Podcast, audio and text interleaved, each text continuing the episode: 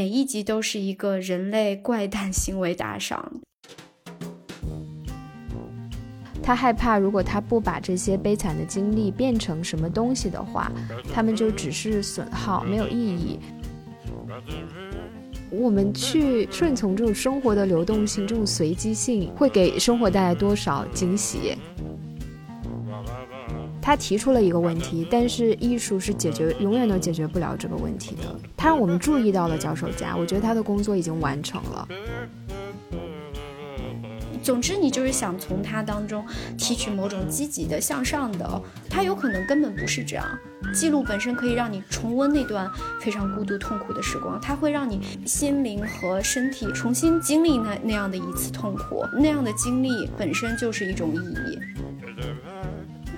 就是看完它，所以所以我觉得它是很复杂的，它是有你说的这种悲伤的一部分在，它又会让你感叹这种创造力，它同时又让你觉得好像有了一点希望。你你有感觉到它有希望的这一部分吗？还是你觉得它就是非常非常的丧？你可以给我解释一下，你觉得它的希望呈现在哪里？因为前四集给我的感觉就是非常的悲哀。大家好，欢迎收听《悲观生活指南》，我是 Michelle。大家好，我是维。上一集我跟米少做了一个尝试，进行了一次没有主题的对话。就我们从非常小的、非常随意的话题开始，然后我们想到哪里就聊到哪里，好像我们收到的反馈都还蛮不错的。那今天我们就聊一部从某个角度来讲也是没有主题的这样的一部纪录片，就是约翰威尔逊的《How to with 呃 John Wilson》这部纪录片。我先来给大家大概介绍一下这部纪录片吧。这部纪录片从它的名字就可以知道，它的导演就是这个 John Wilson，约翰威尔逊。他是一个从小生活出生在纽约的纽约客。那豆瓣给这部纪录片的简介就是一个焦虑的纽约客，在处理个人问题的同时，试图提出日常生活的建议。他现在一共出到了两季，然后每一季都是六集，每一集也不是很长，大概就是二十几分钟。然后他每一集的名字都是以 How to 就是怎么做来开头的。比如说他第一季的题目是如何进行呃闲聊，如何建设脚手架，如何去改善你的记忆，如何在你的家具上加套子。每一集其实它是有一个主题的，但是我们后面可能会具体的聊一下为什么我们还觉得它是一个没有主题的，从某些角度讲这样的一部纪录。片，那我跟米少也都非常喜欢这部纪录片。我们可以先聊一下我们两个人对他的个人感受。对我知道豆瓣上给他的评分还蛮高的，大概有九点五，是吧？对。但是我刚看了，看的人非常少。我刚看了第二季，只有三千多个人评价，然后是九点五分。可能每个看的人都非常喜欢，但是看的人也不多。那我自己其实蛮喜欢的这部片子，我还是愿意给他五颗星。在看这部片子的过程中，我觉得非常的真实，而且给人一种非常黑色幽默、非常荒诞的感觉。就是你会发现，这个导演他是非常敏感，而且非常的怎么讲呢？就是非常犀利。他可以随身带一个摄像机、手机，随时去拍纽约街头的一些很随意的日常的片段，然后把这些日常的片段集中在一起，通过他自己非常具有巧思的、非常具有想法的一些剪辑和设计的编排之后呢，你会发现大城。市里面每个人的普通生活聚集在一起，会产生一种非常奇怪的化学反应，会让你觉得原来我们的生活当中充满这么多奇奇怪怪、千奇百怪的事件或者是现象。整个片子一季下来，你会感觉到每一集都是一个人类怪诞行为打赏。但看完以后，你又会觉得哦，其实这个背后可能会有一些更深层次的问题。我也会给他五颗星。我甚至是在看完第一季，可能是在看到第四集或者第五集的时候，我有一种那种你知道，一边摇头，然后一边拍手，然后一边感叹：呜，这个真的太牛了！怎么有人能想出这样的一个想法来拍这样的纪录片？它和我以往看过的任何一部纪录片都不一样。你甚至很难把它归类，它到底是纪录片、是 vlog 还是自导自演出来的一个一个什么小制作的东西？但你仔细一看，它又是 HBO 出的，就你不知。知道他想干嘛？你可能要看你第一集看完了，你可能要缓一下，再看第二集，你才知道这个导演到底在干嘛。你可能很长一段时间你会觉得他拍的 乱七八糟，然后又很好笑，你你笑的又有点无奈，然后你又你又想知道他到底在干嘛，就为什么有这么多这么随机的画面拼凑在一起？但整个每一集它又有一个看似非常正经的主题啊，有的时候呢，它又不是那么正经，比如说啊，如何在家具上加一个 套子，你就会想说，怎么会有人想要讨论这种话题？为什么真的需要需要讨论吗？但一集看下来，你又发现真的需要讨论，真的是让人大开眼界。对，就是它的所谓的主题，每一集的那个起名，how to blah blah blah，这个问题也非常的巧妙。就像你说的，你可能看到这个问题，先不看它的内容，你会觉得为什么会有这样的问题？为什么会有人拍一个东西去讨论这个问题？然后你往下看的时候，你会发现这个问题背后是代表了人类一系列的一些行为，就是往深了讲，可能跟这个问题呃相关联的一些怎么讲呢？反正就是这个问题背后一系列的你的生活的行为本身所产生的一个可能更具有哲思的一个问题吧。就是从一个简单的很很表象的问题，它可能是想深入到一个更人类行为本身的一个底层的问题。对我也查了一下一些媒体啊、评论人对约翰威尔逊这部片子的评价，他们其实评价跟我们两个刚刚提到的都非常的一致吧。其中一个人给他的呃评论家给他的评论就是觉得这部片非常的好笑，但是同时呢又很 sad，有点悲伤，但是呢最后呢又有一种让人非常震惊的一种深刻。然后另外一个人给他的评价就是觉得他的片子有一种黑色幽默，像你刚刚提到的，同时呢又有一又有非常丰富的同理心，他用了 empathy 这个词。很容易联想到约翰威尔逊像一一个艺术家，他在一个艺术展厅里面放了一张沙发，然后沙发上面有猫的爪子的抓痕，然后这个沙发外面套了一个透明的套子，他就摆在那儿。然后你作为观众，你可以围着这个椅子走，你可以观察它的细节，观察上面宠物留下的痕迹，观察这个套子是怎么制作的，你可以有无限的想象空间。当然，约翰威尔逊他这个纪录片的手法，他其实是讲明了很多他想讨论的东西的，但可能当代艺术是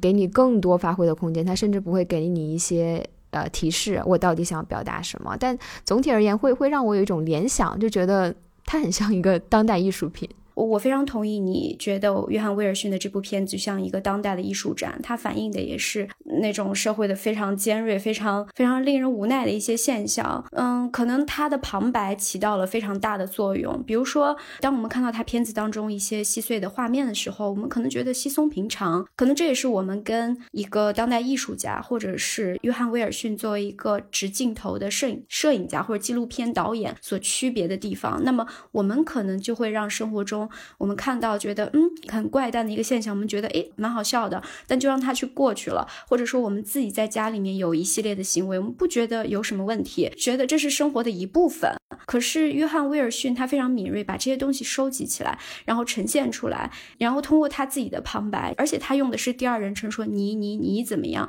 你是不是希望在沙发上加一个套子？你是不是希望跟陌生人去能更好的寒暄？就这一类的旁白的运用。以及对画面的组合，我觉得它真的是可以直击心灵。就像你说的，可能比你去画展里面，去所谓的更高一层级的艺术殿堂里面去看、去欣赏一一部比较抽象的画作，可能来的更直接，就是直接的会给你产生生理反应，比如说让你笑，让你觉得无奈，让你又觉得好震撼，觉得啊，它好敏锐，给你的冲击是非常直接的。对，其实很多人会讲说这部片子很。很像一个 vlog 嘛，现在很流行的这种 vlog，包括我在看豆瓣的评论，很多人会说看完这部片子，让他们有一种想要去记录的冲动。他们看完这部片子，意识到记录这个行为跟再创造的这样的一种行为。可以产生什么样的意义？通过看这个片子，所以大家都想要去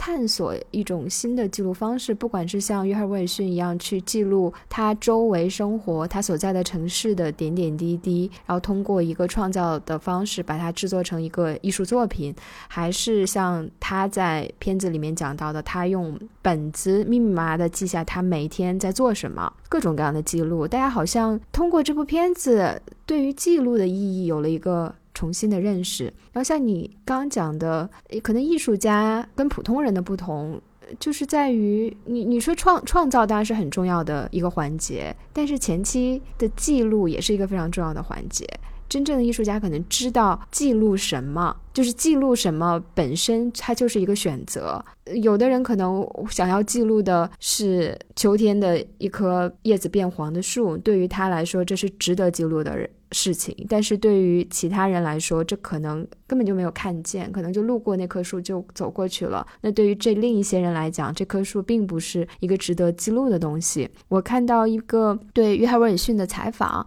他在里面也提到了，他说：“你可以教别人使用相机，但是知道什么是有趣的拍摄内容，知道该记录什么。”这个是学不来也教不会的地方，这可能需要一辈子的时间。这个可能就是涉及你这个人的身份，你到底是谁？你会认为什么样的东西对你有价值？你把它记录，然后通过创造，然后去表达这个东西，可能就是人与人之间非常非常不同的地方，也意味着你创造出的作品究竟是什么样的。对你提到这个 vlog 现在特别的流行，其实我当时看。十万个怎么做的时候，我也想到，就是说，他跟我们现在很多普通人每天去拿手机的相机去记录这个行为到底有什么区别？为什么约翰威尔逊把这些片段收集起来，就变成了一部我们认为是一部纪录片，甚至像你刚才刚开始提到的，它像是一个当代艺术品。那么，为什么我们看到很多社交媒体上的那些 vlogger 拍的那些短片，我们好像只是在消费一种一种猎奇？就是没有激起我们特别大的思考，嗯，然后我看到很多人也在利用这个 vlog 的流行，也在就是相当于是在捕获流量吧，然后同时也激发了一个行业，有很多人其实是在开办这种所谓的 vlog 培训班，课程的题目就是叫怎么才能拍出好看的 vlog，他的目标是好看，尤其是在这样的一个前提之下，你再去看现在特别红的那些网红拍的 vlog 的内容，都是非常的光。鲜亮丽的。哦，他们的生活从早早上开始记录，从早餐开始就非常的。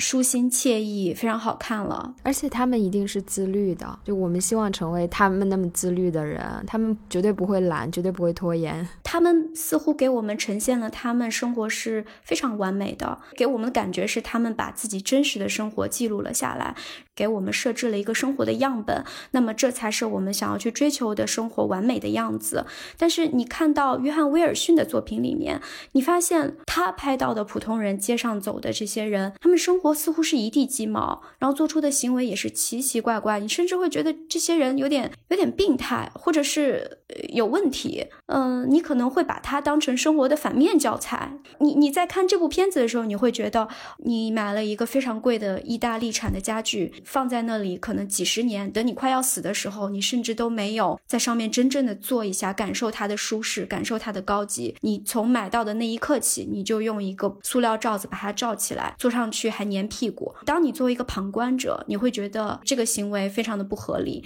但是可能在生活当中，你也会有类似的行为。约约翰威尔逊画面里的生活，让我们觉得我们要去远离，要去反思这些问题。但是 vlog 我们看到的是美好的一面，这也是它跟 vlog 一个特别大的一个区别。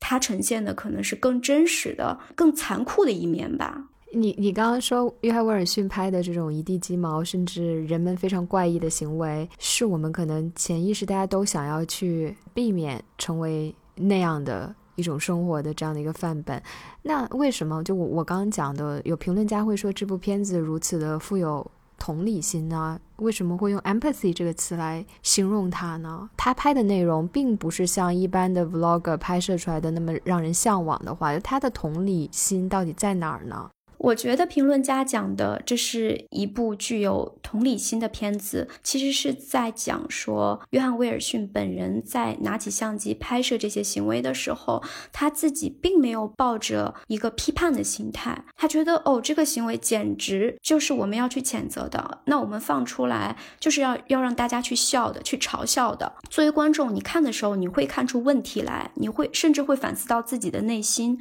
自己的自身身上，看是不是有同样。样的问题，但这个时候你并不会觉得产生愤怒，就是这帮人怎么这么蠢？于是你要去批判镜头里的这些人，你反而会产生一种哎无奈。你你甚至会觉得哦，思考整个人类社会，或者是我们社会上大部分人的行为是不是也有同样的问题，而不是带着一种对立的这种这种态度去批判镜头里面画面里面的人。约翰·威尔逊本人他自己在讲这些的时候，很多时候他是那个产生戏剧效果怪诞行为的那个主角。比如说，他去进行这个寒暄，他去制造这种尴尬的瞬间。我觉得他只是想把这种生活当中我们每个人的很多无奈的一面，就是把这种无奈的、尴尬的这种难受的感觉去呈现出来。对，嗯，就像你刚刚说的，约翰·威尔逊本人。不管是他的旁白，还是他有的时候会出现在这个内容里面去跟别人做对话，你都能 特别明显的感知到他这个人就是一个社交上有点尴尬怪异的，并不是那种什么所谓的社交达人，非常的 decent，非常的呃非常的正派，然后社交处事说话都非非常让人觉得舒服的这样的一个人，他自己本身就充满了尴尬，他每一次去跟别人对话都是各种被别人。翻白眼，然后觉得这人怎么这么奇怪呀？对，就是可能他 刚打招呼，别人还特别热情的、热情的跟他回应说：“对，这人拿个相机。”啊，对，越听越不对劲了，越听觉得这个人可能有毛病吧。拜拜。呃，其中的一集，他其实是讲到如何去 A A 分账单那一集。他就由分账单这个话题不断的延伸，他中间就去找了一个会计师，问他说，呃，因为他在一个朋友的聚会上面发现朋友付了账。然后他用的是什么公司的信用卡？然后这个涉及报税怎么怎么样？他就找了一个会计师问问问他自己怎么省税。然后会计师就说：“你现在拿着这个摄像机拍东西就是你的工作嘛？只要是跟你这个拍摄有关的任何的支出都可以作为你的一个商业支出，因为这是他的一个唯一的一个工作。”然后他就开始到处走，然后就想说：“我能买点什么来报税来抵税？”然后他就走到了一个卖手表的地方，那种非常贵的名牌。手表让老板给他拿了一块特别贵的几万美金的手表，然后老板就给他看，然后他竟然拿着相机对着老板问了一句话，说我买这个表对我有什么好处？那个老板当场就傻了，停了好多好多秒，一直看着他，然后约翰·文逊就又问了一遍，然后老板就说。只是因为这块表值这个价钱，这是一块好表。就你就发现，他问的这些问题都不是正常人去买表能问的。老板什么时候有人会问他说：“我买这块表对我有什么好处？”那你既然问了，说明你对这块表是有兴趣的。你已经知道你为什么要这个表，没有人去反问老板。所以他自己就是一个非常诡异的 存在，所以你才会得出那样的一个感受。他去拍其他普通的纽约市民或者其他地方的人的一些非常怪异的行为，他可能没有给人那种带着评价、嗯，带着 judgment 的这种态度，因为他自己就是其中的一员。对，讲到这里，其实我有一个蛮好奇的问题。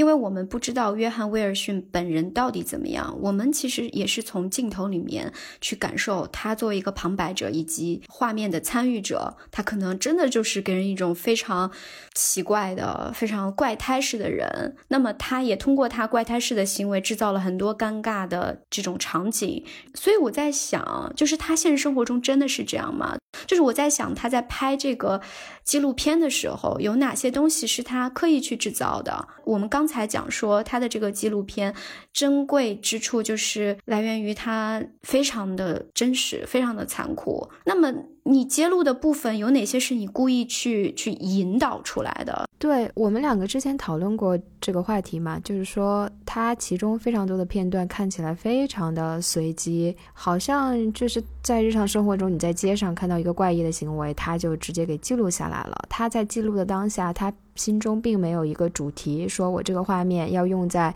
其中一集关于如何寒暄。这样的一个主题下面。但是其实我后来想了一下，我我也看了一些采访吧，他其实。会为了他每一集的主题去故意的做出一些行为，或者去问一些问题，从而去支持他的主题，为这个主题制造一些素材。呃，一部分素材是他随机收取的，那另一部分素材，他就是为了讨论这个话题。比如说，他问那个老板买这块表对我有什么好处，他就是想讨论他在如何 AA 那一集讲的关于。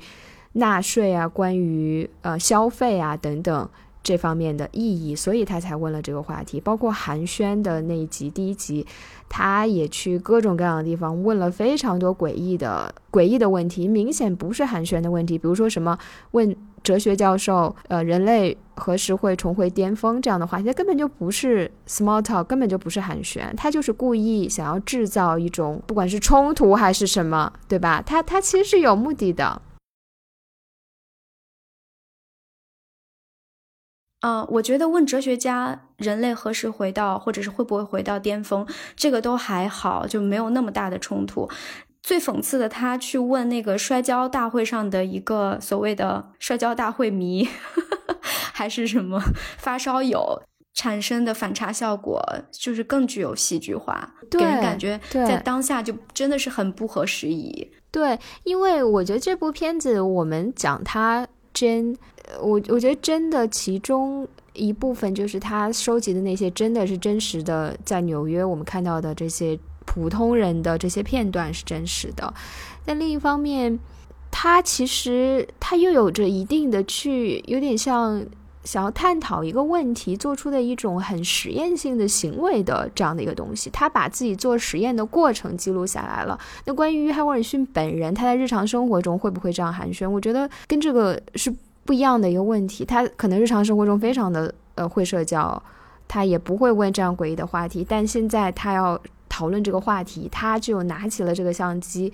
他就要换一副面孔了，他就必须要问出这些尴尬的话题。而且他真的一部分也在于，他问完之后，他会把听到这个话题的人脸上的那种尴尬、不知所措全都给记录下来，他不会剪掉。他清楚的知道，他拿着相机在这对着这个人的时候，这个人的反应可能跟他不拿相机的时候是不一样的。他会把这些全部都记录下来，这种尴尬呀，和这个人面对相机，和他以为这个相机已经不对着他的时候的那种不同的反差，等等等等，全部都记录下来。我觉得这也是他真实的一部分。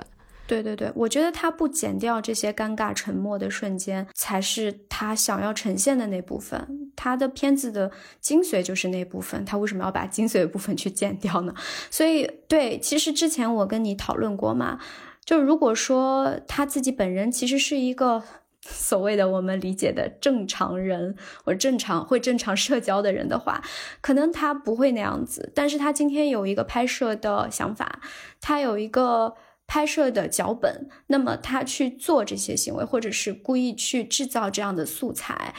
在这个过程中，镜头给他了一种保护的作用，就是他自己作为一个举摄像头的人，躲在摄像头的背后，也有了一种我在我在挖掘人类的行为，我这是我的一个使命和工作。那么可能在这个过程中产生的实验的各种效果，都是我要去收集的。尴尬的瞬间也是我要去收集的，就是镜头如果没有怼在那里的话，他可能会感觉到尴尬。那如果出现了一个镜头在两个人之间，可能他自己。那种尴尬的感觉就会消解，然后包括之前我们也讨论过，算命里面就是一个人，即使是他非常真实，但是他知道对方在拍他的时候，他可能那个表现还是会不一样。所以镜头不管是对于被拍的对象，还是拍摄者自己，都有一种保护的作用，或者是会去把某种行为放大的一种作用。对，其中有一集。有一个镜头也讲到了约翰·威尔逊在一个朋友家做客，然后朋友邀请了一个通灵师，约约翰·威尔逊就拿着摄像机对着通灵师，通灵师就讲到了你刚刚对约翰·威尔逊的评价，就是说你你这个呃摄像机好像是对你的一种保护，是你的一个盾牌啊，你是躲在他后面的，你可能才有这种勇气和这种安全感去做很多事情，它就是像你的一个盔甲一样。它其实是这样的，包括我觉得约翰·威尔逊的这个实验也很像，就很多当代艺术家也会用自己的身体把它当成一种工具去表达某一种他们想探讨的一个内容。我觉得他其实也是，因为整个片子就是以他的视角去看纽约，一个非常普通人的呃视角，他其实也是把自己当成了一种工具，用这种工具来实现他的想探讨的话题，去跟人沟通，然后去。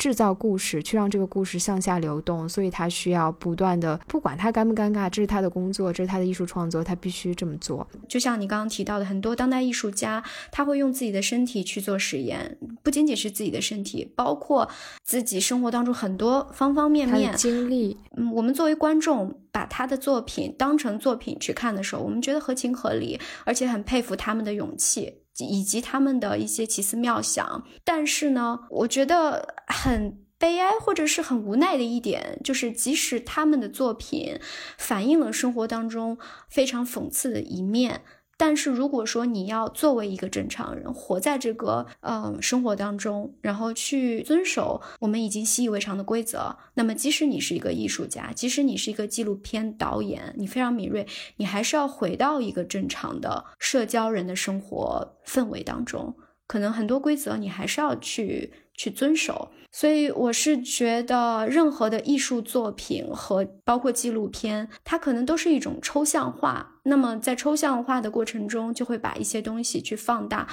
就是把这个问题就像显微镜下看一样。那么当你撤掉了这个显微镜，我们依然会被生活当中很多细碎东西去淹没，在这种被淹没的状态当中，即使有很多诡异的行为，我们依然就是 let it go，就是放过它，并不会把它抓着不放。就一定要去记录它吧？我不知道，你就说丧失了这种敏感度，然后反而丧失了这种记录的冲动吗？我我我想说的就是这些问题的提出，让人觉得很很无奈、很悲哀。但是更悲哀的是，我们依然还是要去接受它。就比如说，其中第二集、第一季的第二集还是第三集，纽约的脚手架。刚到纽约，作为一个陌生人去看这座城市，你就觉得怎么到处都是这个东西。但是慢慢慢慢的，你就会习以为常，你就会觉得它似乎就该在那儿，它就是纽约的一部分。你你并不觉得它需要去被讨论，它可能是有它的存在的合理性。但当约翰威尔逊用纪录片的形式把这些东西拍下来，并配上他自己的一些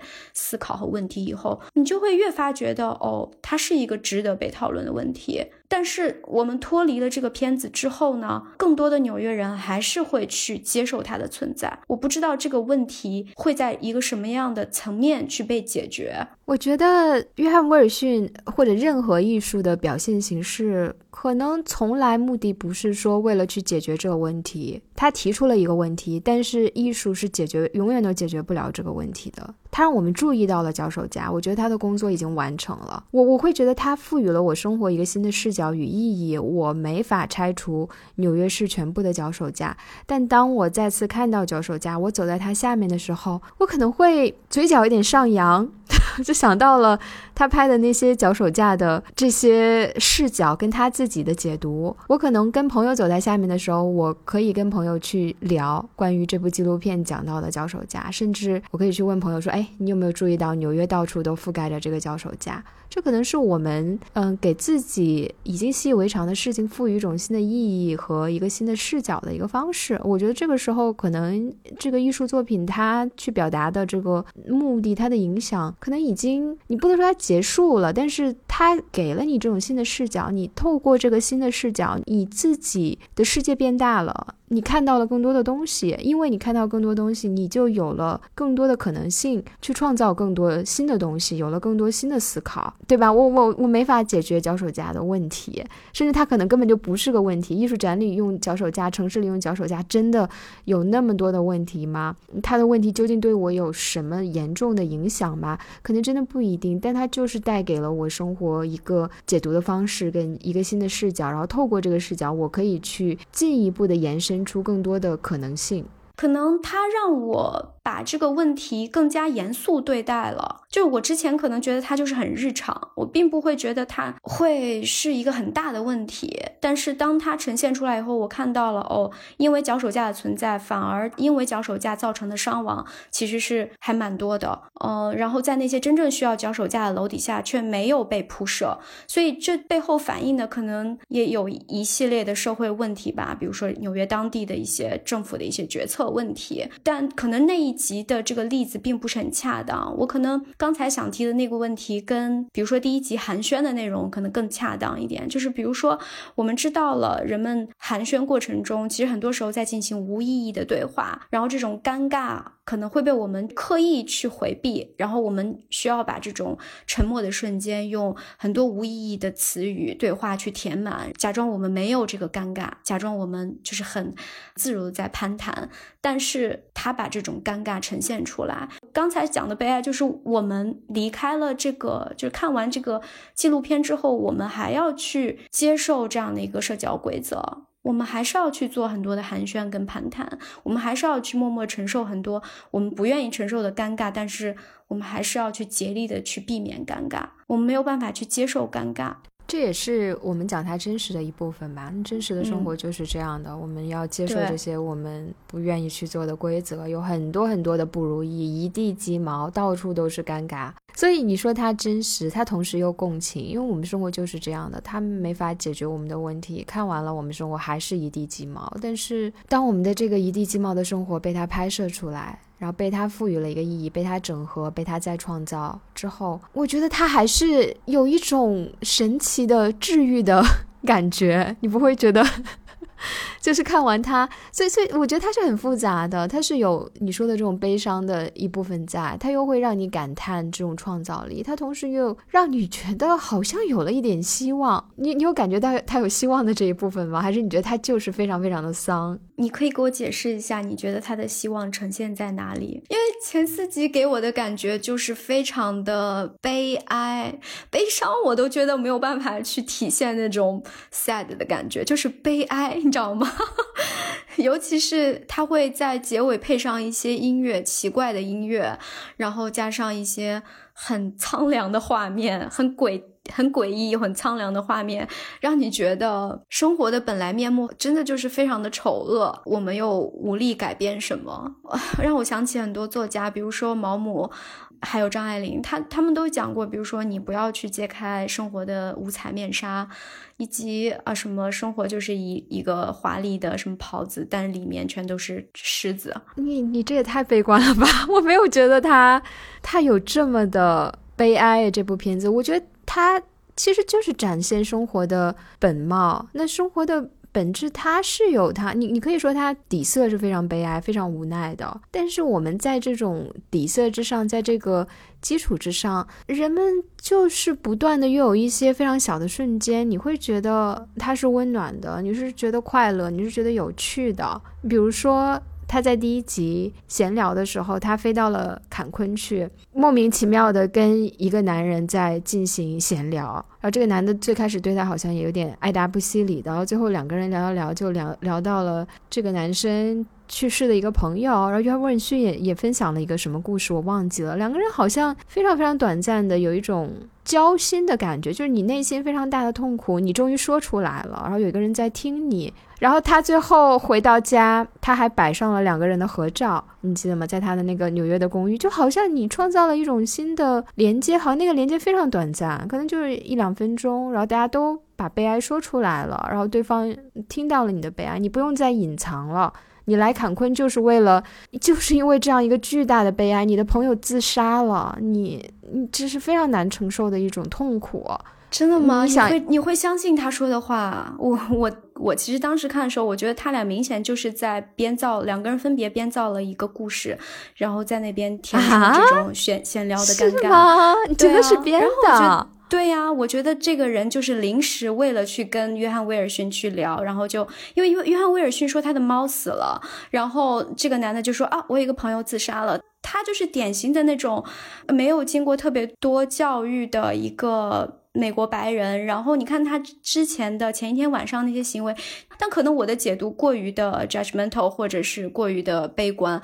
我只是觉得在当下两个人的对话就非常的尴尬，然后两个人为了填补这种尴尬，而且为了建立所谓的这种连接，好像我们互相去倾吐一些我们非常私密的、非常伤痛的一部分，我们的连接就建立了。于是两个人都抛出了这样的一个悲伤的故事，那后面。本身两个人的交流就很尴尬，然后约翰威尔逊还拍了这样的一个照片放在家里，似乎这成为了他一个挚友，就让人觉得反差非常的大，就就觉得很很很好玩。我觉得想要填补尴尬的瞬间。一般人不太可能编造说我的好朋友自杀的这种话吧，可能会顺着约翰威尔逊说：“哦，我阿姨、我妈有一只狗死了，然后我妈也很伤心，什么这种这种话。”但嗯，我觉得如果他这个是编的，我完全没有想过他是编的。可能我的解读就是跟你看的视角不太一样，我会觉得那个瞬间是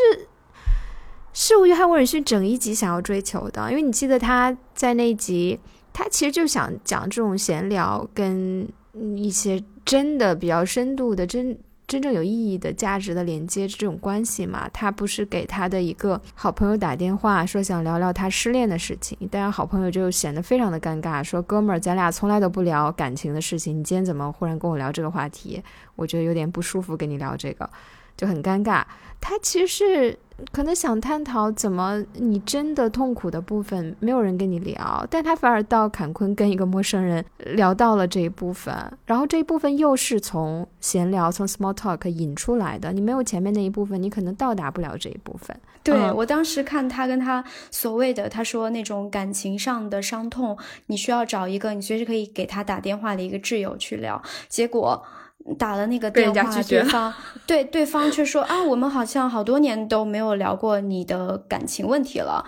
就是给我感觉你我们好久都没有聊天了，甚至我跟你可能关系并没有那么近。你认为所谓的我是你的一个挚友，但我们两个关系可能并不是。就是他打了一通让一个观众会觉得很尴尬的一通电话。就是他要产生这种对比强烈的反差，他可能认为一个对话可以去发生，但是这个对话完全不能按照他想象的去发生。所以，我可能我可能整个看下来就会觉得这些画面都非常的呃有一种凌乱，又有一种不可预期，但同时又是他想要达到的一个目的吧。嗯，他其实第一季包括第二季。其中可能让大多数观众觉得会比较温馨的一些片段，就是他和那个房东老太太之间的关系。第一季的第六集吧，就是他整个一集都在讲如何做一顿意大利顿饭。应该是这个房东老太太是意大利人，经常给他做吃的，给他洗衣服，然后他就觉得我得报答房东老太太，那我现在需要学习如何做一顿完美的意大利顿饭给他。然后整个这个顿饭就是跟他以前的这个风格一模一样，就不断的被打断，他不断的拖延，然后思绪不断的被其他事情带走，一直到新冠疫情爆发。他都 没能做出一顿意大利顿饭。疫情爆发之后，他又买不到原材料了，等等。然后老太太又中风了，然后被救护车拉走。总之呢，就是老太太也治愈回来之后，他终于做了一顿饭。然后他其实就是在跟自己讲说，想做的事情你就要去做。这时候你要放下自己的完美主义，因为你真的不知道你什么时候这个社社会完全因为一场疫情天翻地覆。你不知道什么时候你想为他做一顿饭的这个人。忽然就离开了你，所以你一定要抓住这个瞬间去给他做饭。那个是第二集，第二集老太太带着她的一百万搬去了 拉斯维加斯，对，她还想着给人家做一顿什么意大利顿饭，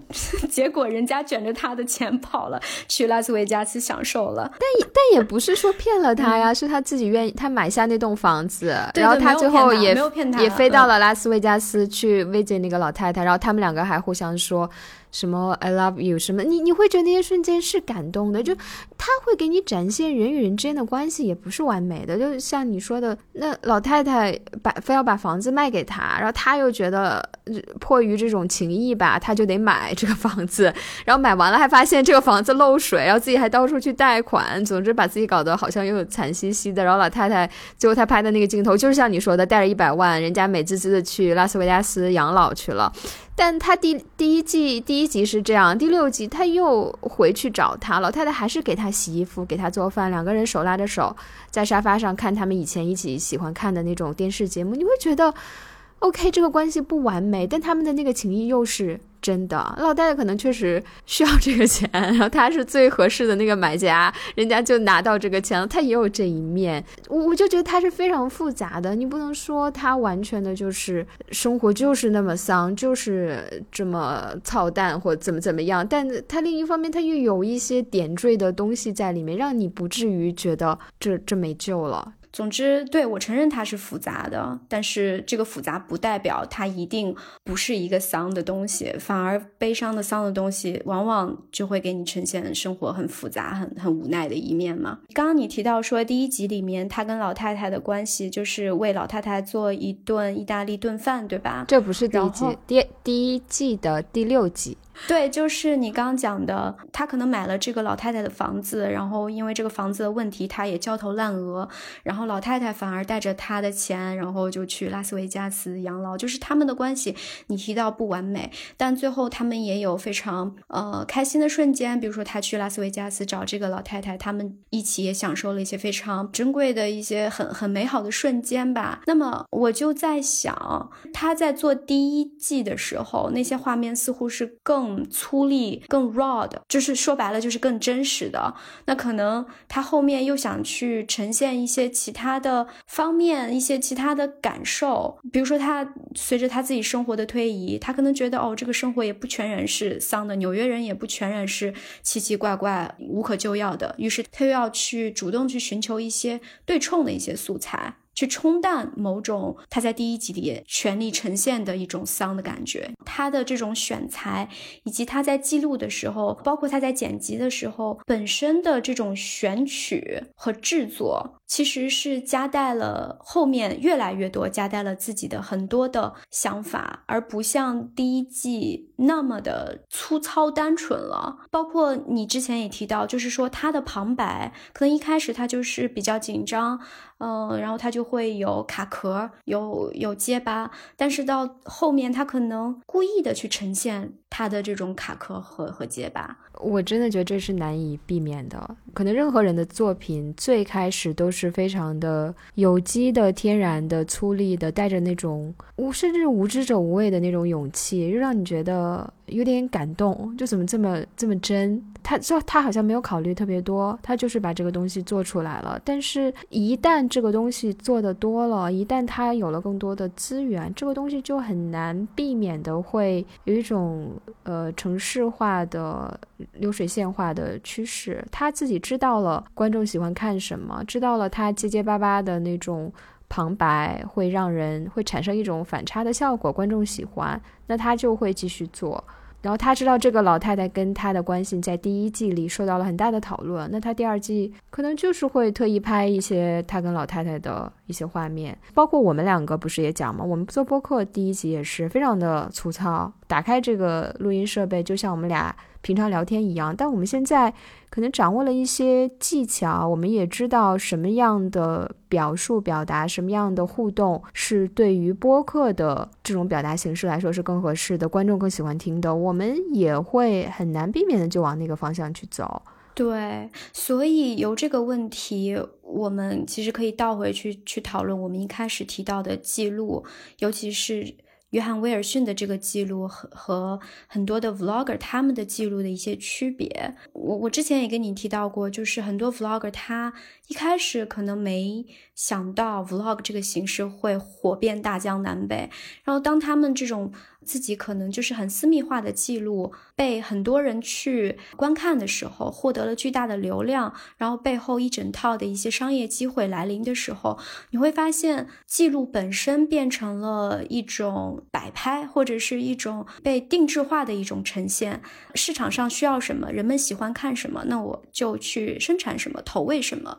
在被记录的过程中，其实对于生产这些视频的生产者本身，vlogger 本身也会产生一。一个负面的反向的一个影响。很多 vlogger 在一开始获得了名利和被关注之后呢，渐渐发现自己生活当中很多私密的瞬间被不断的去去公开化，甚至他们要为了这种公开化去制造一些假的所谓的私密或者是所谓的真实。他们可能纷纷觉得，就自己正常生活被影响了，他们在。过一个别人希望的生活，别人眼睛下的生活，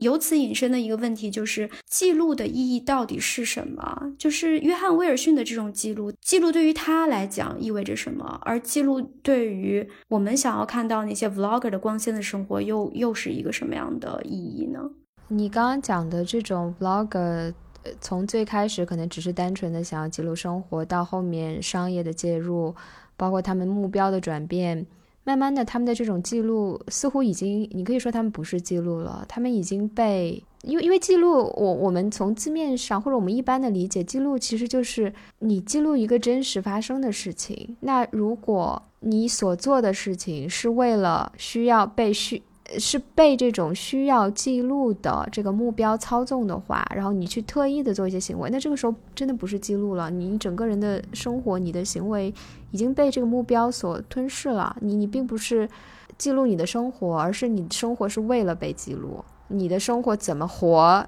是为了你最后怎么记录、怎么表达。你这个时候记录已经变了味道了。我们为什么喜欢约翰·威尔逊这这部纪录片？因为它真的是，当然它里面是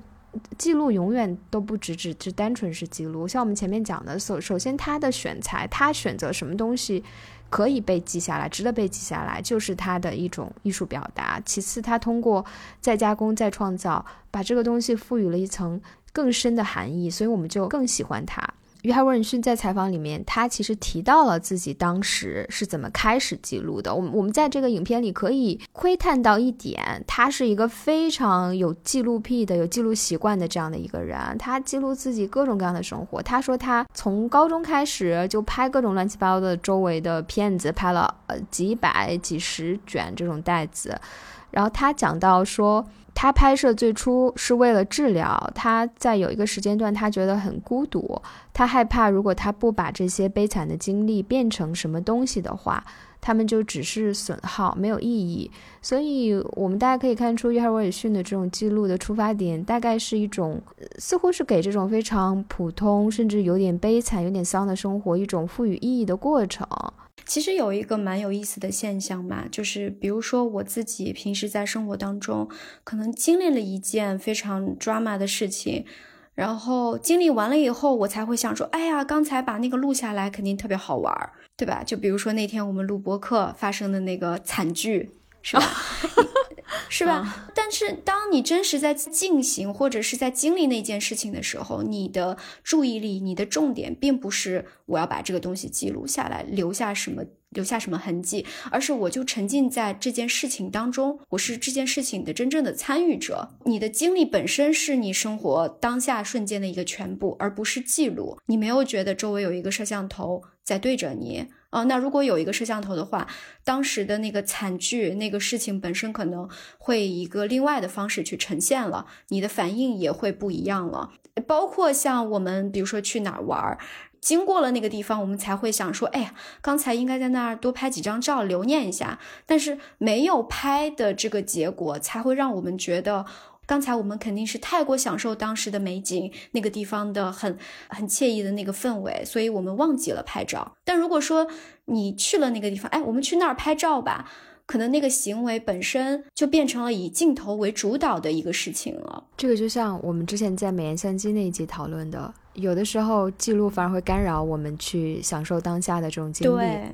而且包括你刚才提到的，就是约翰威尔逊在接受采访的时候讲说，他有一段时间可能生活比较孤独，他自己也有很多自己个人生活的问题，那么他需要用记录的方式去排解。他觉得可能记录下来了这些非常难受的孤独的瞬间，似乎才有了它的意义，否则他就只剩下损耗本身了。给我的感觉就是，他让这种孤独更加孤独了。你知道，有时候一个人就是对着镜头或者对着镜子自己对自己讲话，就自言自语，那种自言自语或者自己对着镜头去记录自己的那种感觉。如果你并不是为了去记录给别人看，或者是现在有一个实况直播，那种只跟自己对话的氛围，会更让人觉得深刻、直击人心，就把它放大了嘛，你的感受。因为有的时候你不记录它，那个事情就过去了。那一个瞬间，我我是想说，就是，嗯，我听到约翰威尔逊接受采访时候说的这句话，他说，因为他的孤独，因为他的，呃，难过，他选择去记录。然后，当我看到现在他呈现在我面前这些画面的时候，我一想到当时他记录的时候，他是那样的一个心境和精神状态，这些画面似乎让我觉得更有力量了。因为这些画面并不是他在非常欢快的时候，他在精神非常积极向上的时候去做的一个行为，就是那种孤独，人的孤独和悲伤似乎更加能产生一种艺术上的力量。我觉得是的，肯定是的。我经常跟别人聊的一个话题就是，我觉得澳洲很难有真正的艺术家，因为因为 这里打你。就是我就是说很难，就是你想要在这里成为艺术家稍微难一点，因为这里太快乐了，这天气太好了，你就比较难有。对你晒太阳，好像什么孤独啊，然后抑郁啊、焦虑啊，好像就淡了一点。反而是你有这种非常孤独的、非常负面的、很浓烈的情绪的时候，是你。最想要去创造的时候，可能我猜，其其实我自己，我觉得我也是。当我情绪非常不好的时候，我反而会想说：“哎呀，我想写小说，或者我想画啊，emo 的时候，我想画画。哦，对，我想要学一个乐器去表达我现在的感情。然后我想要这，我想要那，然后看各种文艺、非常文艺的电影，非常慢、非常长的电影，我也特别能看进去。”我就觉得我我我就是有那种共鸣，但是当我 特别开心，然后傻呵呵的时候，我就这些事情我可能都静不下心来做。对，所以所以，我我我在猜测，是不是大家都会有，就是约威尔约翰威尔逊这个采访里面，其实说出了为什么，就是你不希望这种孤独、这种负面。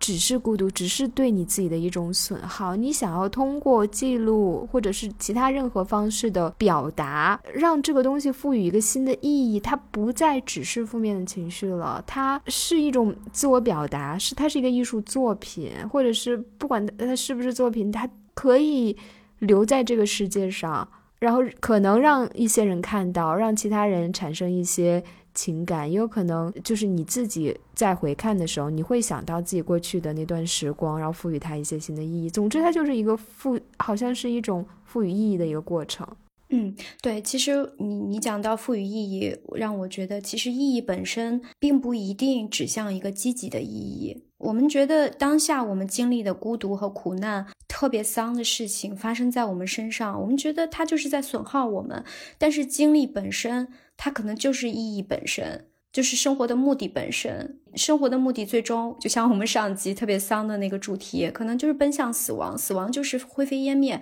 什么都没有，一种虚无。那么，只能是在虚无那个句号之前，我们写下了什么话，记录下了什么东西，我们经历了什么，就是这个经历和经验本身，它是填满你还活着的生命这一段路程的意义所在。所以。可能你生活当中这段时间是负面的，负面的情绪、负面的事情，那么它可以产生负面的意义。所以意义本身，我们不能总是想说我们要从一个事情当中获得某种养分，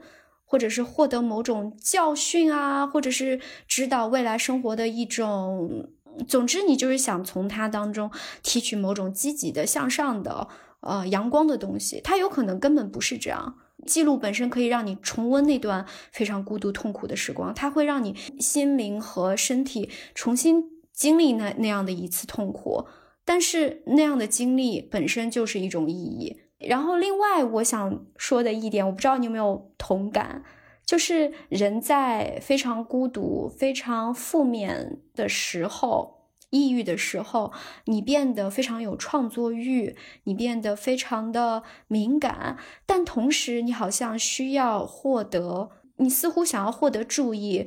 所谓的 attention 这种欲望可能也会被放大。那我创作，那我记录，可能有一天我是想要被别人看到，我想我这个个体想要被周围周遭所去承认。以及我可能，比如说，包括我们两个之间也是，可能心情不好的时候想要去吐槽，这也是一种 seek attention 的一个过程。我觉得是吧？可能从某个角度来讲，我们需要自己的这种负面的情绪，嗯，不管通过任何形式，我们希望它被认可、被承认、被认证，它是可以存在的。对，它它不是不是不可以产生这种情绪。你通过表达让，就是英语就是 validate 嘛。或者 recognize 被承认、被被被认可、被承认它是有效的，是因为你在可能特别自我怀疑的时候，你对认可自己这件事情本身，你的能力是在下降的，你可能在跟自己做对抗，你可能觉得就是对自己有很多负面的评价吧。但这个时候，你的本能又是在自我救赎，又是希望别人给你。更多的肯定来去打消自己自我否定的这一部分，所以我觉得人真的是很神奇、很复杂。就是一方面你自我会攻击，但是你又同时希望别人来帮你，就是这两件事情是同一个主体在同时做的一件事情。就是自我这个灵魂，一方面在自我消耗，一方面又在寻求他人的帮助，去帮助自己去修复。我觉得，唉，好复杂。但有的时候，你心情很难过的时候，你去做记录的方式，比如说记日记。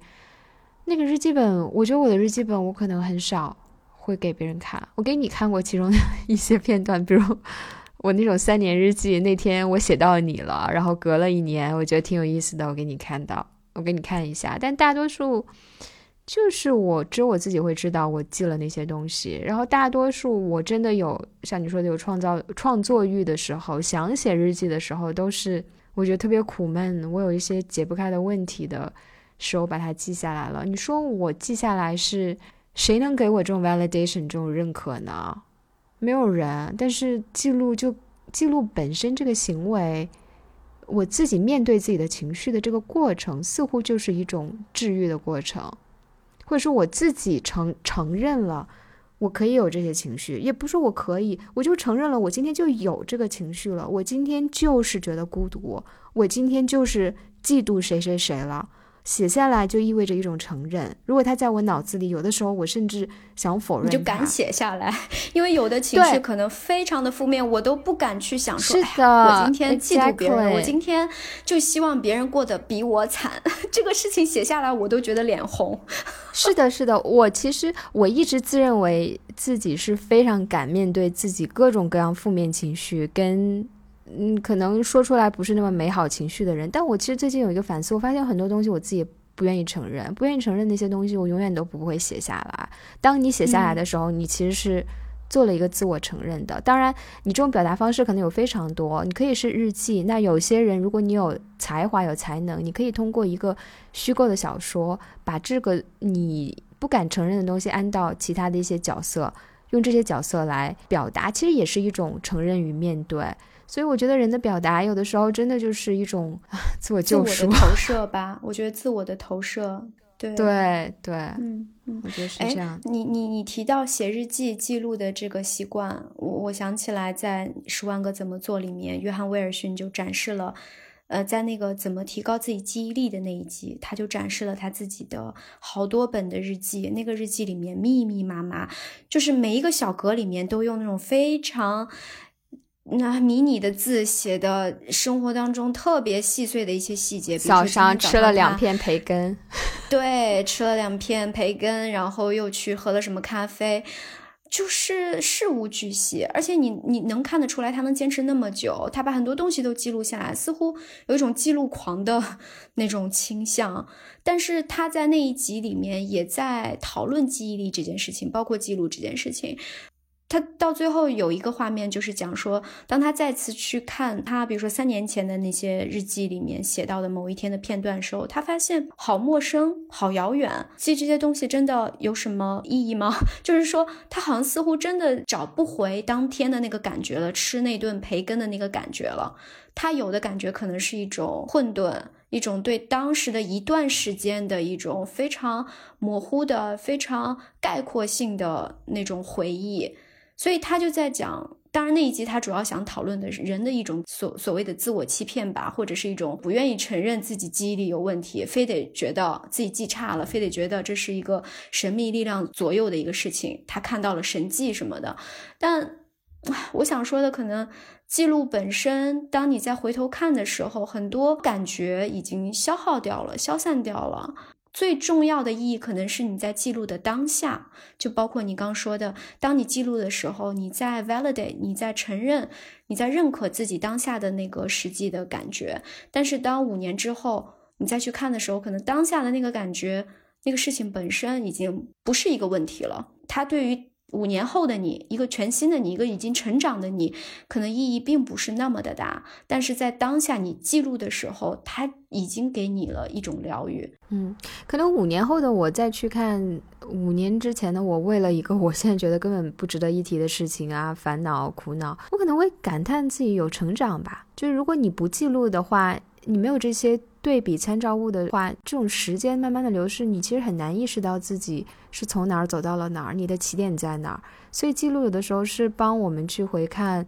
我们的成长、我们的进步，或者不一定是进步，就是改变在哪儿。你会发现自己有很多改变，自己有很多，就像我们上一集聊的，甚至十二岁的自己跟你现在自己的改变究竟是什么？你从某些角度来讲，可能你的进步非常大；从另一些角度讲，你可能又没有怎么变。包括约翰威尔逊在你讲的这一集里面，他应该也提到，他第一次回看自己的那些记录的时候，他觉得他好像看出了一些 pattern，就是他的一种。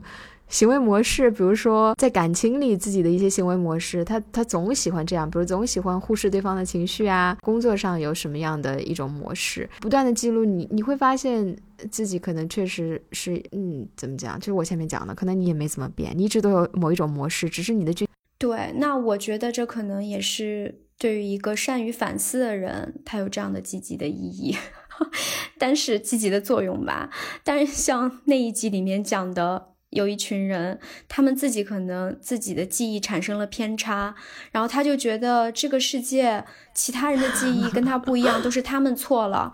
都是他们犯了特别大的错误。我这个记忆发生了跟这个其他人不一样的原因，是因为有什么神秘的力量在左右这个世界。大家真的特别善于自我欺骗。而且特别特别执念，包括就是每一个人的眼睛里面看到的一个现实，可能都是别人给你呈现的现实。包括那一集里面有一个特别经典的桥段，当时纽约的那个感恩节的那个大游行嘛，其实当天那个大气球其实是像一个麦当劳小丑那个大气球，在现场已经漏气了，已经塌了。但是呢，电视直播为了不影响直播的效果，电视台就把往年的一个就是正常的一个气球的那个画面呈现给电视前的观众了。然后你想想，对于那些电视前的观众，他们可能就认为二零二零年的那一那一次感恩节大游行。没有任何问题，但是对于在现场那些人，他们清楚的知道这个这个气球出现了状况，所以这两拨人的记忆就产生了完全的偏差。但对于电视机前的人，如果有一天面对曾经在街上观摩的人，跟他讲说，哦，当天气球有问题，他就觉得你开什么国际玩笑？我看了。我看了转播，我看了直播，所以就是说，我们认知的真实，有时候真的就是你在那一个当下，你在那个时空段，你通过的这个媒介，你眼睛所看到的东西，可能是别人制造给你的真实。是的，就是如何提高记忆力这一集，给我一个非常深刻的感受，就是我们去顺从这种生活的流动性，这种随机性，会给生活带来多少惊喜。我因为没有去 这么随机的生活，我错过了多少东西。他这一集，我们之所以会觉得这么好笑，甚至有点震惊，我我是很震惊的，因为他最开始他只是去超市里买一个东西，然后他在超市货架旁边偶遇的一个他以为是工作人员的人，竟然带他进入了一个神秘的组织。这个神秘的组织就是关于曼德拉效应的一连串的偶遇，包括他其他集都是这样的。我看了他采访，他说真的就是在那个超市里遇到那个曼德拉组织的那个男人，绝对不是提前安排。上去的，他就是在那儿遇到了他，而这个组织正是跟记忆力有关的，就怎么会这么神奇？就有点像宇宙带你走到了那个地方，你只要顺着这个走，你不要设限，你不要抗拒他，你不要觉得这个男的奇怪。对，哎，我觉得你这个问题特别有意思的一点在于，就是说，如果我们想体会生活带给我们呃那种随机性，然后随机性从而带来的很多包括惊吓或者是惊喜的部分，是的，你要承受惊吓，因为我真的觉得。就这种，就这个东西，其实你要抛开一种目的性和目标性。我我自己个人认为，就是约翰威尔逊他在。进行这一集的拍摄过程中，他可能自己完全没有想到，他进超市，他想拍别的，或者今天他完全没有一个拍摄的任务或者是想法，但是他就遇到了这样的一个男人，那么他瞬间可能啊，这个可以拍，然后他就拍起来了。那么后面一步一步深入，发现了一个新大陆，发现一一群非常有意思的人。对于我们来讲，嗯，可能我们工作性质当然是很不一样的。他作为一个可以说是职业的纪录片导演啊，或者是摄像家呀。啊，或者是我们可以称他为艺术家，他可能就是要通过这种随机的观察生活，走在街上去去观察，去发现一些可以记录下来、值得记录下来的一些瞬间，包括他去记录纽约街头的种种的一些瞬时的现象。那么对于我们来讲，我们就是被他记录的那个对象，那一帧一帧的画面，我体会非常深。就是当你走在纽约街头那种车水马龙当中，你真的就是那个一，真的就是镜头里面的那一点。然后你太有目的性了，你今天就是要九点坐在办公室去做做你的工作，然后你中午十二点开始午休去吃饭，你下午几点要回到家？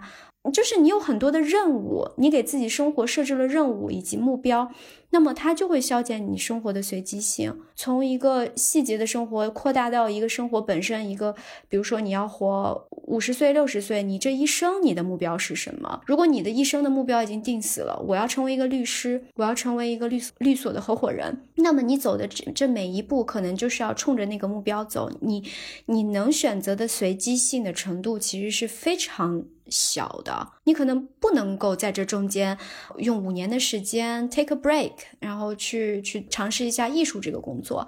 这些东西都从你的生活当中被淘汰掉了，被你人为的去划掉了。对，如果你想要。你你的目标就是成为绿色合伙人，那这条路，你任何跟这条路看似无关的东西，你你是不想做的，对吗？你的眼睛可能看不到他们，你觉得他们没有价值。呃，像约翰威尔逊这样的一种艺术家的这种艺术作品，他就是跟我们普通人的。普通人一生好像都在遵守规则、循规蹈矩。公司里面是各种各样的规则，甚至我们的工作就是为了让一些东西去符合规则。我们都在确保这个东西在规则之下运转。但艺术作品不同的就是，它要打破这种规则规矩，就带你的思维从这些东西释放出来，你就随着天意走，随着 宇宙的召唤，你就跟着走。但刚才我说的那个，你也要承受随机带来的生活的惊吓，这个也是需要考虑的点。是的，我觉得像，反正我是这样的，我心里是非常佩服像约翰威逊这样的艺术家的。但但在生活当中，我首先，我就算作为他的被采访对象，我都我都好怕他问我那些尴尬的问题，就别提让我拿着相机问别人，我更做不到。就他要问我的话，我可能就是硬要说吧，就是我也特别怕那种沉默的瞬间。对呀，对呀，就我我们只能成为他的素材，我们可能很难像他一样成为这样的一个创造创作者。对我我发现就是他的画面的选取也非常的有心思吧，有巧思。就比如说。他可能在讲一个比较哲理化的，或者是比较抽象的一个问题的时候，他会去选他在随机拍摄当中捕捉的一些比较有呃象征性的一些画面。就这些画面可能并不能直接跟他的想讲那个问题大的那个问题所直接对应，但是你会看到背后的一种符号的意义，就比如说。呃，你跟别人寒暄或跟别人聊天，最好不要跟你的朋友打开话匣子讲自己很多私人的事情，包括感情上的事情。这个时候，他的画面就是一个好像路边的一个排水管道突然被打开了，里面所有的污水喷涌而出，然后整个就是像发水灾了一样。这个就是你能看出来他运用他选取画面的一个用意在哪，好像就是很多比喻。对他的画面跟他想聊的内容永远都不是直接对应的，但是呢，又有着一种非常非常巧妙的联系。这种巧妙的联系，有时候会让你忍不住发笑，有的时候又会让你觉得，哇天，他怎么能想到这儿？他怎么，他怎么能把这个联系上的？是的，所以可以看出来，他也是厚积薄发吧。就是我们现在看到的两季十二集，对吧？已经是他从大量的素材当中非常辛苦的去摘取的，去组合出来的。他说他第一季拍了两年，六集，然后每一集是二十多分钟，所以他一共也才一百二十多分钟，呃，也就两个小时。他拍了两年，你想想，就是这个工作量有多大？这也跟我们平常看到那些 vlog 非常大的一个区别，就是 vlog 现在很多，尤其是以流量为目的的，他们就是流水化作业嘛，然后就是商品化的，非常高效率的去产出。知道这一集要拍什么，已经有一个脚本，然后去制造这些画面呈现给你，投喂给你。那像约翰威尔逊，他这个东西就是真的就是靠他平时一个敏锐的一个纪录片导演的视角去，哎，说白了还是真实吧，就是真实的去记录生活的一些点点滴滴。这是需要耐心和敏锐度的，而不是一个流水线上的作业。是的，我们最后要不要聊聊这部片子和纽约这个城市的关系？因为很多评论都会讲说，纽约已经被拍过无数遍了，哪一个文艺作品不想要 在纽约拍？那这部片子跟纽约有没有拍出一些新的火花？他拍纽约的角度有没有跟其他片子不太一样呢？其实我也听到有一些播客聊过这部纪录片嘛，然后有一些。呃，播客里面提到的一个观点就是，这个纪录片就是非常的纽约，因为你只有在纽约才能观察到、记录到这些奇奇怪怪的行为和人、人类怪诞行为大赏。对，然后当然是在某一种程度上它是真的，比如说第二集的那个脚手架，那么可能在其他地方也许有吧，但可能没有那么的常见。纽约真的是到处都是，没有哪一栋楼没有这个东西。他作为一个纽约客，他肯定就是根植于纽约，从纽约就地取材。包括他可能在这个拍摄过程中，他会飞去其他城市去做一些调研对比。那么他回来还是想要反映纽约遇到的这个问题，他的重点还是在纽约。但是我个人觉得，就是他反映的这个问题，其实是一个具有普适性的。包括我之前跟你讨论过，就是说这个脚手架，它可能它可以是一个具体的问题，它也可以是一个象征性的一个问题。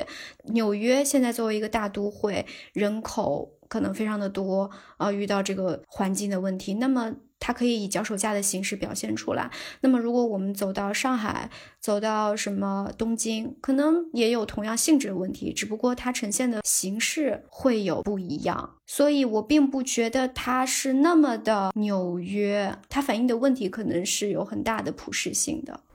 对，我觉得他讨论的问题是非常具有普适性的，甚至他其中有一些问题看起来表面上是只有大城市人才会遇到的问题，比如他其中有一集是讲如何找一个停车位，然后他整一集都在不停的纠结，他家门口全停车位特别难找，然后他费了什么九牛二虎之力找到那个停车位，这个时候他再想用车，他都不舍得把车开出来。你说这个问题，你在特别是美国的非纽约的其他地方。可能很少见，没有这个问题。是呀，那车位可能到处都是。你 你随便你坐个那个火车到那个新泽西都没有这个问题了，是吧？也就三十分钟的火车就没有这个问题了。只有纽约或者大城市遇到这个问题。但我觉得他其实更深层次想探讨的，并不只是停车位，他想探讨的是，你可以把它解释成任何更抽象的东西。当一个东西你你费尽心思得到了它。你就不不舍得用它了。这个跟那个在家具上套套子是一个道理，它不一个道理，对对，不只是大城市一个问题，包括它也嗯谈到了整个城市跟人人和动物之间的关系，比如人类在城市里设置了各种东西去防动物。人跟动物的关系等等等等，它可能大城市更为明显，但这是全人类面临的问题，它是非常具有普适性的。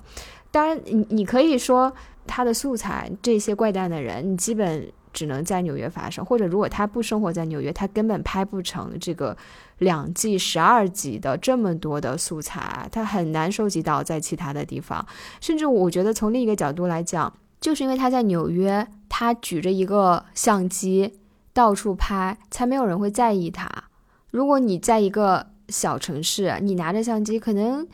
人们的表现更奇怪、更不自然、更不真实，因为人们不习惯一个拿着相机的人出现在他的面前。但是，可能纽约人非常习惯了，到处都是在拍电影的。那谁平常不拿一个手机来回拍？可能大家觉得不以为然，还是像原来一样，以自己非常舒服的方式去生活，他才得以收集到这么多我们认为非常真实的这个片段。我觉得纽约绝对是给他创造了很多土壤，但他讨论的内容确实是非常有普适性的。对我同意，就是这些问题和内容是具有普适性的，但是他从一个地方去出发。嗯，去收集这些素材，是纽约给他提供了这种包容性和丰富度。那么从这个环境和条件的角度讲，它也确实非常的纽约。比如说，那你来北京、上海，可能你真的没有办法去拍出这样丰富的画面，可能很多行为就被禁掉了，它可能被掩藏在某一个角落，是没有办法被触及的。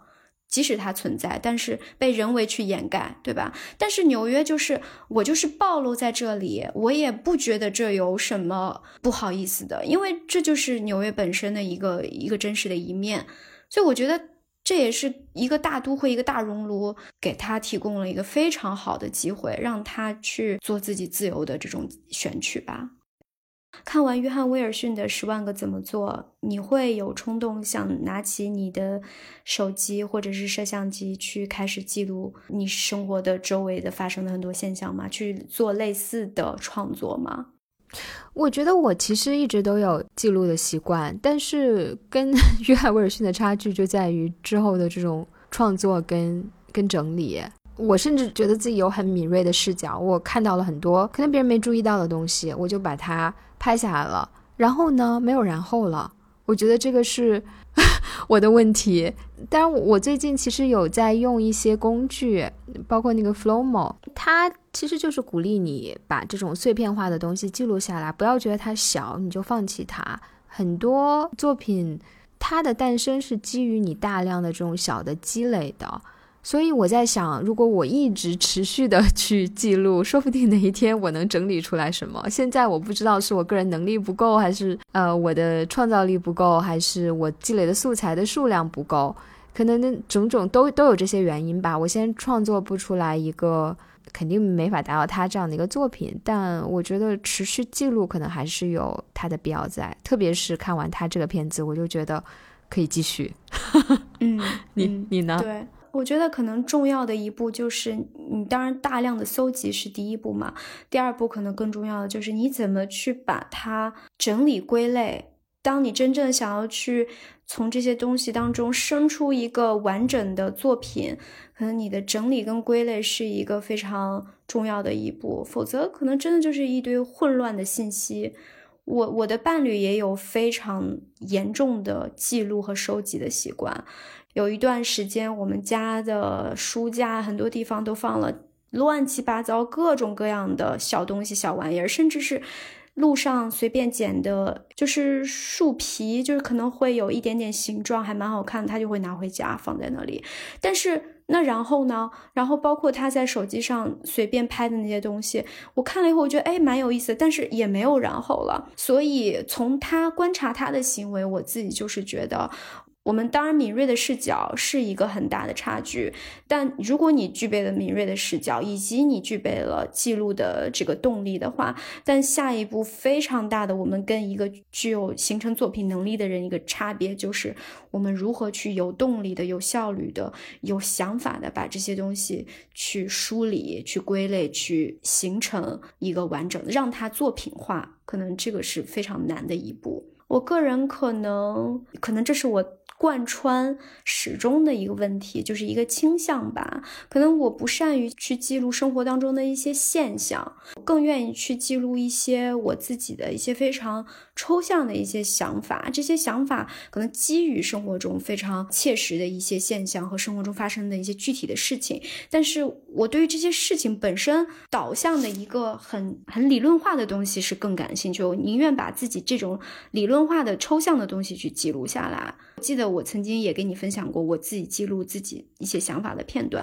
从那些想法的片段里面，你去看，你不知道我那天到底经历了什么，我才会有这样的想法。就是我发现我记录的往抽象化的那一步，反而把具体的现象给忽略掉了。这个可能是我很难做出像 约翰威尔逊这样作品的一个重大的一个区别吧。对，我觉得每个人就是真的，他看这个世界的视角以及他。选择什么样的记录方式都是非常高度个人化的一件事情。那有的人就会想到非常意象化的东西，有的人可能会是非常感受化的。每一个人去看这个世界的视角都是非常非常非常不一样的。对。我们同样的眼睛物理的能力、视力，接收了同样的物理的现象，但是我们大脑处理出来的信息、处理出来的感受却是如此的不同。我觉得挺有意思的。是的，就我我甚至觉得你周围的人可能都是承载你的记忆的一部分，记录的一种工具，也不是工具吧？对，就是你周围的关系是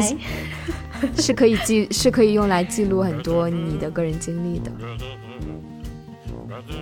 我看到一个消息，就是说约翰威尔逊的这部片子已经 HBO 续订了第三季，所以恭喜他，我们可以看到第三季了。嗯，还得两年吗？现在可能更快了吧？我觉得现在更快了。对对，然后然后推荐感兴趣的朋友们去看这部片子，然后可以跟我们来讨论你们对这部片子的一些感受。好呀，那今天就录到这儿吧，拜拜。